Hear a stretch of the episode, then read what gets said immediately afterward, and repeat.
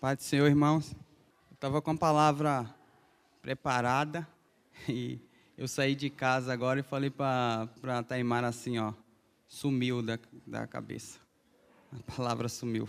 Mas eu estava orando e eu até falei com o irmão Rogério, eu falei assim, ora irmão, ora por mim.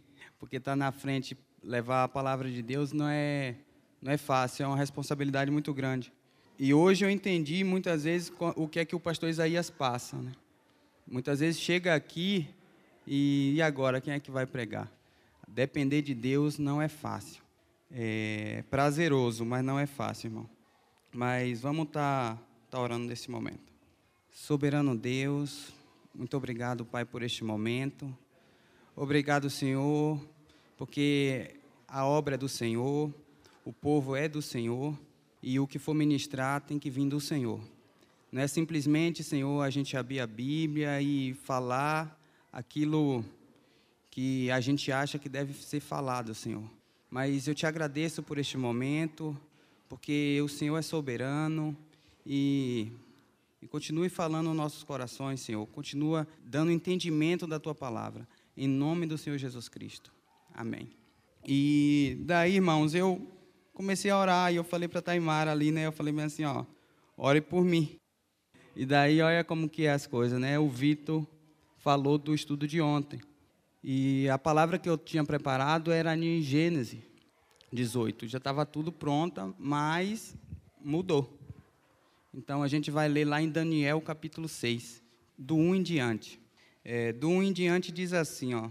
Pareceu bem a Dário constituir sobre o reino a 120 setrapas, que estivesse por todo o reino, e sobre ele três presidentes, dos quais Daniel era um, aos quais este setapra dessem conta para que o rei não sofresse dano. Então, mesmo Daniel se distinguiu dentre presidentes e setrapas, porque nele havia um espírito excelente. E o rei pensava em estabelecê-lo sobre todo o reino. Então, os presidentes e setrapa procurava a ocasião para acusar Daniel a respeito do reino, mas não puderam achá-la nem culpa alguma, porque ele era fiel e não se achava nele nenhum erro, nem culpa. Disseram, pois, esses homens: Nunca acharemos ocasião alguma para acusar a este Daniel, se não a procurarmos contra ele na lei do seu Deus. Então esses presidentes etapa foram juntos ao rei e lhe disseram: O rei Dário, vive eternamente. Todos os presidentes do reino, os prefeitos, etapa, conselheiros e governadores concordaram em que o rei estabeleça um decreto e faça firme, entende-tu, que todo homem que por espaço de 30 dias fizer petição a qualquer deus ou qualquer homem e não a ti, ó reis, seja lançado nas covas dos leões. Então, até aqui, irmãos. Essa passagem é uma passagem muito conhecida. É uma passagem que todo mundo fala assim, é, é Daniel nas covas dos leões. Mas eu preparei um estudo ali para os jovens ontem e, e para começar o estudo eu fiz, um, eu fiz algumas perguntas para ele, que era para eles pensarem, né? Ali tá pensando e eu perguntei para ele assim, ó, quem que era o, o líder dele ali atrás. Ele falou que era o Rafa, o Fernando e a Érica. Eu falei para eles assim, então responda para si mesmo. Eles estão aonde? Ah, estão viajando, estão no Rio de Janeiro. Alguns dentre vocês oraram por eles? E eu fiz essa pergunta para ele. Então, nessa passagem aqui, a gente vai falar de um homem de oração. Nessa passagem aqui a gente vai falar quem que era Daniel e porque ele foi é, foi escolhido 120 pessoas e dentre 120 levantou três e dentre esses três ele estava ali e o rei ainda queria estabelecer ele como principal, como é, sobre todo o reino. E é interessante que aqui diz assim, ó, que ele era homem de espírito excelente. E daí a gente conversando ali atrás ontem, veio algumas questões, né? Irmãos, quem ora deixa de pecar, mas quem peca deixa de orar. Isso é claro. é gradativo. Quanto mais a gente ora, mais a gente é, se enche de Deus. A gente falou muito de oração e não é só estudar a Bíblia, fazer devocionais. Porque, glórias a Deus, a igreja, a, a liderança cobra para a gente estar tá estudando, para a gente estar tá fazendo os devocionais, porque é o alicerce. Mas Jesus disse o quê? Que vigiar e orar para que não caís em tentação. Então a gente tem que vigiar, mas a gente tem que orar. E a pastora falou aqui agora, né, que algumas pessoas pediram oração, mas a gente nem sabe quem. Mas que é o dever nosso, como igreja, orar por essas pessoas, porque elas confiaram a oração nossa. Então, Daniel foi um homem que ele foi levado cativo, ele era jovem, e não tem desculpa para as pessoas, ah, eu sou jovem, eu quero aproveitar, quero curtir a vida. Não tem desculpa. Então, Daniel era um homem jovem e tal, ele foi levado cativo, mas ele não se contaminou com os manjares do reino. Então, ele foi diferente. Ele foi um homem diferenciado.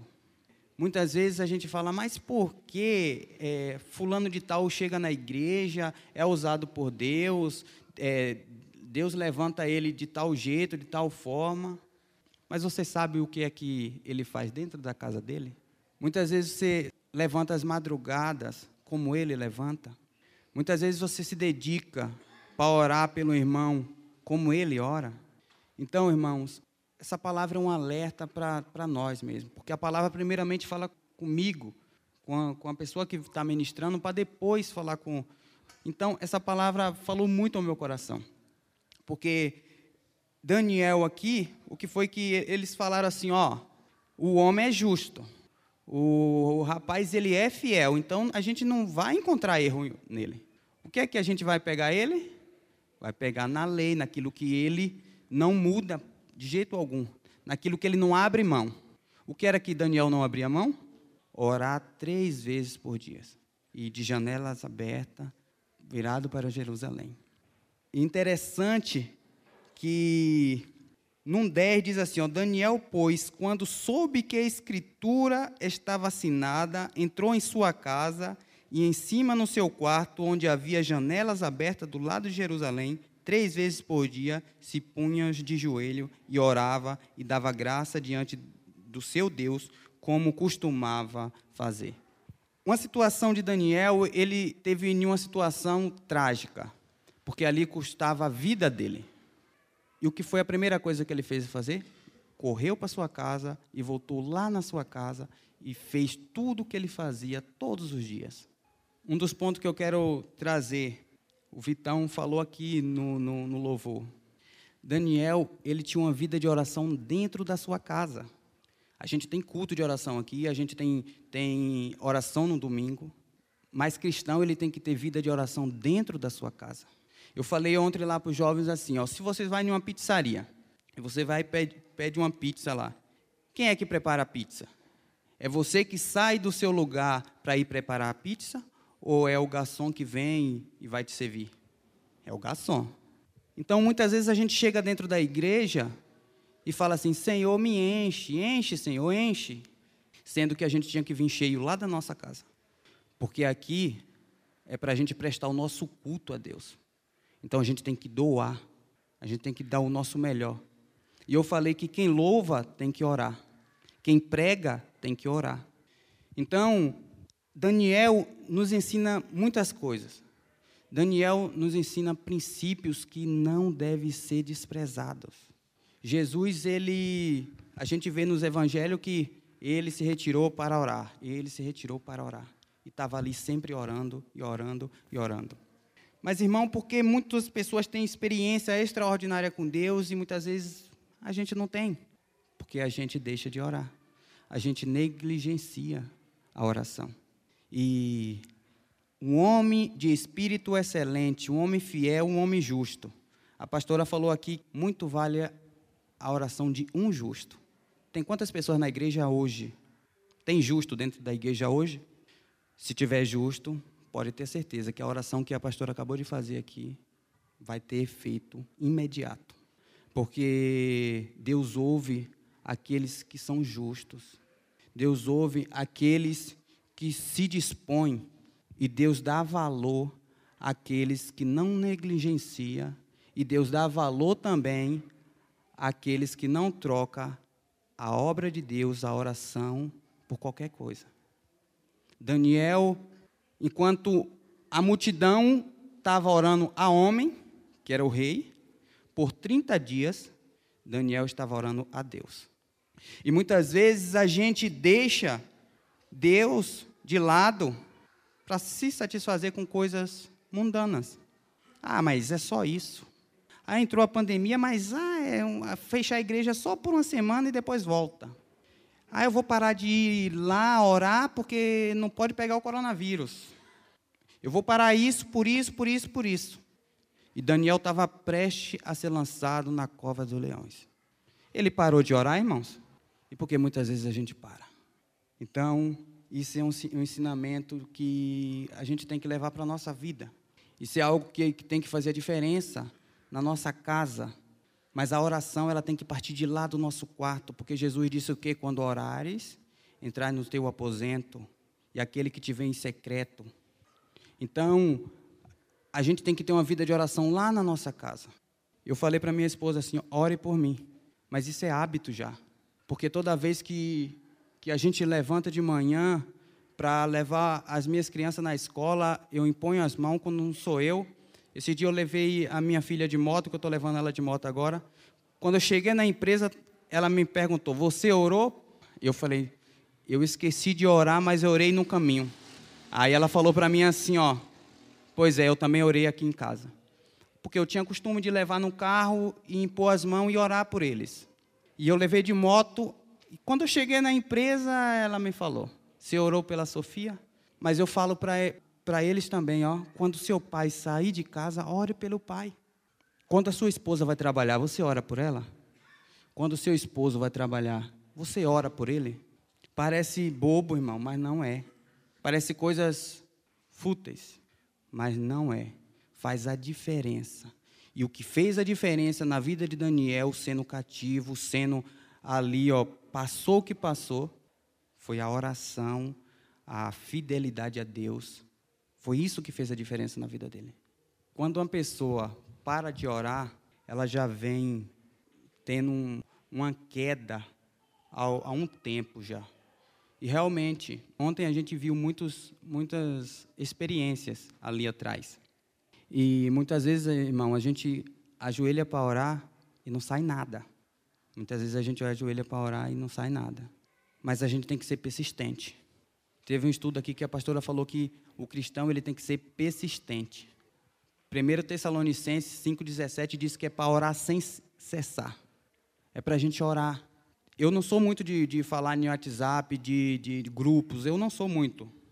Mas a gente tem um grupo de oração e quando eu vejo que alguém pediu oração, que eu estou num serviço, ali no serviço eu, eu já oro ali ó, em espírito ali, ó Senhor. Sabe por quê?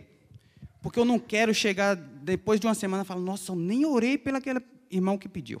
Nem orei pelo aquele irmão que pediu. Então, a oração, ela faz a diferença na nossa vida. Você quer ter dons? Vai orar. Você quer ganhar sua família? Vai orar. Eu acho que, eu já falei isso aqui, e eu acho que quase toda oração é o pedido pela família do Mike. Porque eu creio na oração, irmão. Simples. Eu creio. E eu acredito que quando eu peço oração, as pessoas oram. Por isso que eu peço, ora pela minha família. Nossa, só, a família de Mike só tem problema. Tem, ela precisa de Cristo. E muitas coisas estão na nossa mão. A arma melhor está na nossa mão, mas a gente não sabe usar. E Daniel aqui foi lá, se colocou na posição correta, continuou do mesmo jeito, não mudou, e o que aconteceu? A gente sabe muito bem a, história de Daniel. A gente sabe quem ele foi. E a sua história? E a minha história? As nossas orações vai fazer com que a gente glorifique a Deus ou a gente vai parar de orar por 30 dias? Quando vem algo para a gente, quando vem algum problema, o cristão ele deve orar. Quando a gente se alegra, cristão tem que orar. você ora para mudar de serviço? Porque orar para entrar no serviço é mais fácil. Porque daí você ora, ó oh, Senhor, abençoa esse serviço, eu estou precisando de serviço, abençoa. Mas você ora para mudar de serviço? Ou você achou um, um, emprego que ganha três vezes a mais, você vai e sai de qualquer jeito, e nem sequer ora a Deus para saber se é para você sair ou não. Muitas vezes a gente deixa de orar por causa de qualquer coisa. Ah, eu vou, eu vou sair hoje, vou para uma festa. Ah, eu vou isso, vou aquilo, vou tal, vou fazer todas as coisas. Mas a gente esquece do que realmente devemos fazer. Aqui diz que quando Daniel entrou lá, ele dava graça. Ele orava, mas dava graças a Deus. Olha que situação. O homem estava prestes a ser, ser lançado nas covas dos leões, mas orando, orando e dando, dando graça. Muitas vezes, a gente é pessoas que só murmuram. Acontece coisas na nossa vida e a gente nem sequer dá graças a Deus. A Manu ontem contou um, um, uma experiência que ela estava doente e ela foi no, estava lá no, no hospital e o pastor foi lá orar por ela e ali ela teve a oportunidade de orar por outra pessoa que estava enfermo e evangelizar aquela pessoa e tal. Tá vendo, irmão, que todas as coisas cooperam para o bem daqueles que amam a Deus? Então, se a gente for pessoa com coração excelente, que dá graça a Deus em tudo, você pode ter a certeza, você vai ser um homem e mulher de oração. O pastor Isaías não está aqui. Quem orou pelo pastor Isaías? Galatas diz que a gente tem que dividir tudo com aquele que nos instrui. Então, irmãos, é um dever nosso orar pelos nossos irmãos. É um dever nosso. É uma responsabilidade muito grande vir aqui na frente ministrar a palavra de Deus. Eu falo direto. Eu estou ali, eu gosto de ouvir os irmãos, eu gosto de ouvir os ensinamentos, mas a gente tem que orar pelo aquele que nos instrui.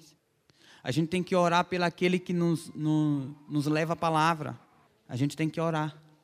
Muitas vezes, um problema na vida de duas pessoas, o mesmo problema, tem diferença para a pessoa que ora e a pessoa que não ora.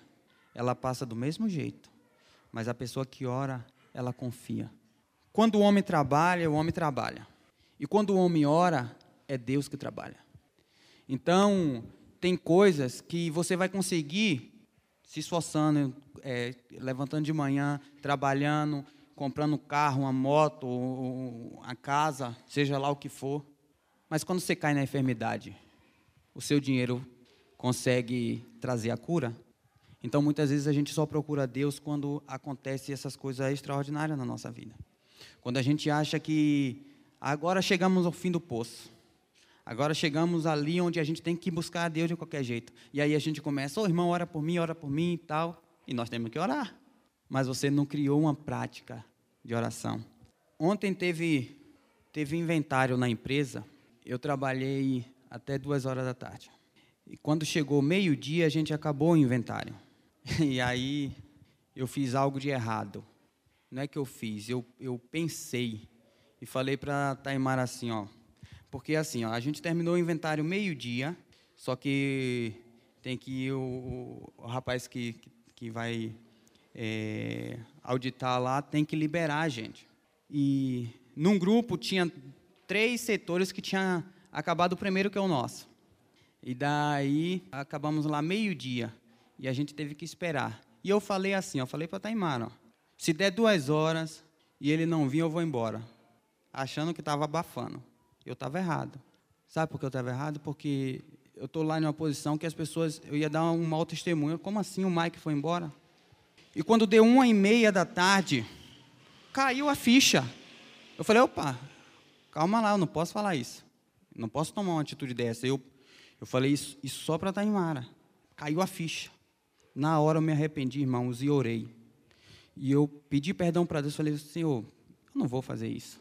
Mas eu te peço, manda esse homem aqui vir aqui, porque eu tinha que sair, a gente tinha que ir no rincão. Eu falei assim, ó, me perdoa, Senhor, mas mande, mande ele, mande ele aqui. Eu sei que tem um monte de, de eu preciso sair. Eu estava ali e eu orei, eu fiz uma oração ali no momento. Aí o encarregado, né, eu estava na sala, todo mundo lá sentado esperando só o rapaz chegar. Eu nem vi ele chegando. Estava na sala, o encarre... olha para você ver, o encarregado chegou, entrou, com o celular na mão e falou assim: Mike, olha que benção, 1h59, estamos liberados para ir embora. e muitas vezes a gente pensa que orar é só quando está de... com câncer, só quando está com, com uma doença terminal. Não, irmãos. A oração é quando você está com a dor de cabeça. Daniel escolheu, se possível, ir morrer com comunhão com Deus, do que ficar 30 dias longe da presença do Senhor. Quantos dias a gente fica longe da presença de, do Senhor sem falar com Ele? Tem uma parede aqui, ó. Se a pastora estiver lá atrás falando, eu conheço, eu sei que a pastora está lá atrás, porque eu conheço a voz dela, porque eu tenho intimidade. Quando Samuel, Deus falou com Samuel, quando ele ainda era jovem, quantas vezes Deus falou com ele e ele levantou da cama e foi lá onde estava Eli, porque ele não conhecia a voz de Deus. Até que na terceira vez ele falou o quê? Não, ó, vai e fala, ó, quando você ouvir de novo, fala que teu servo te ouve. Então, o que é que acontece, irmão? Muitas vezes Deus está falando com, com a gente, mas a gente nem sabe que é Deus falando. Sabe por quê?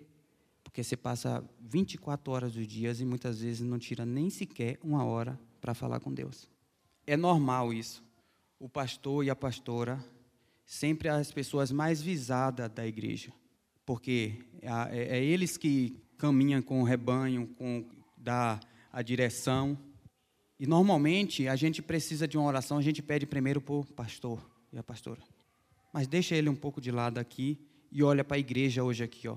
Se você fosse pedir oração para um irmão da igreja, a quem você pediria? Porque o, o irmão que ora é notório. E você pode ter a certeza, não é hipocrisia. Porque se você for pedir oração e você achar que fulano ora e ciclano não, pelo testemunho, pela vida dele, porque é um, a, a, nossa vida é um livro aberto. Pelo testemunho, você vai naquele que você sabe que ele é um homem de oração.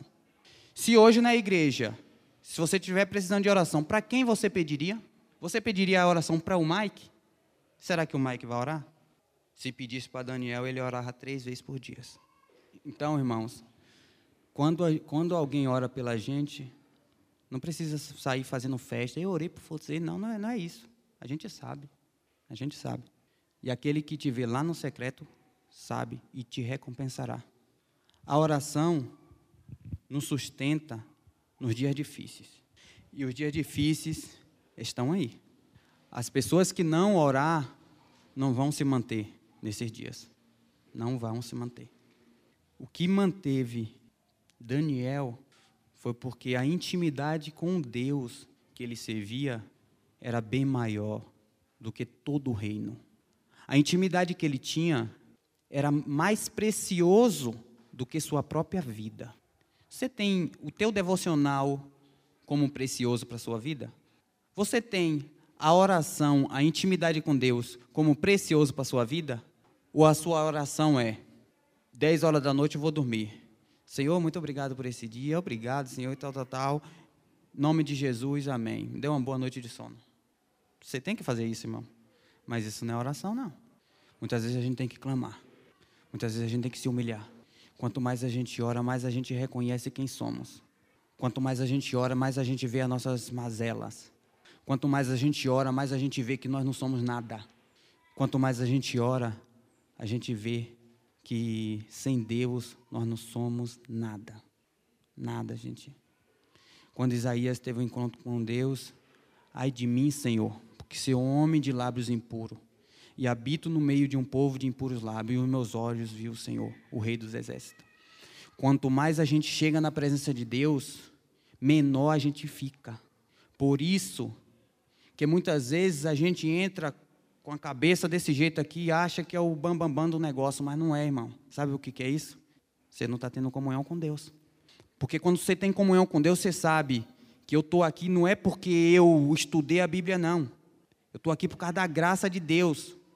Eu estou aqui não é porque eu peguei e achei que, eu, que deveria ser isso aqui e eu estou aqui pregando, não é isso. Qualquer livro, um livro de matemática, ciência, pode ser que muitos fazem. Mas a palavra de Deus não.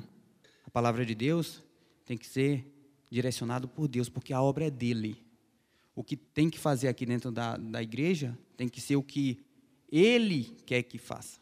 E não agir da nossa cabeça e achar que deve fazer as coisas do jeito que é. Não.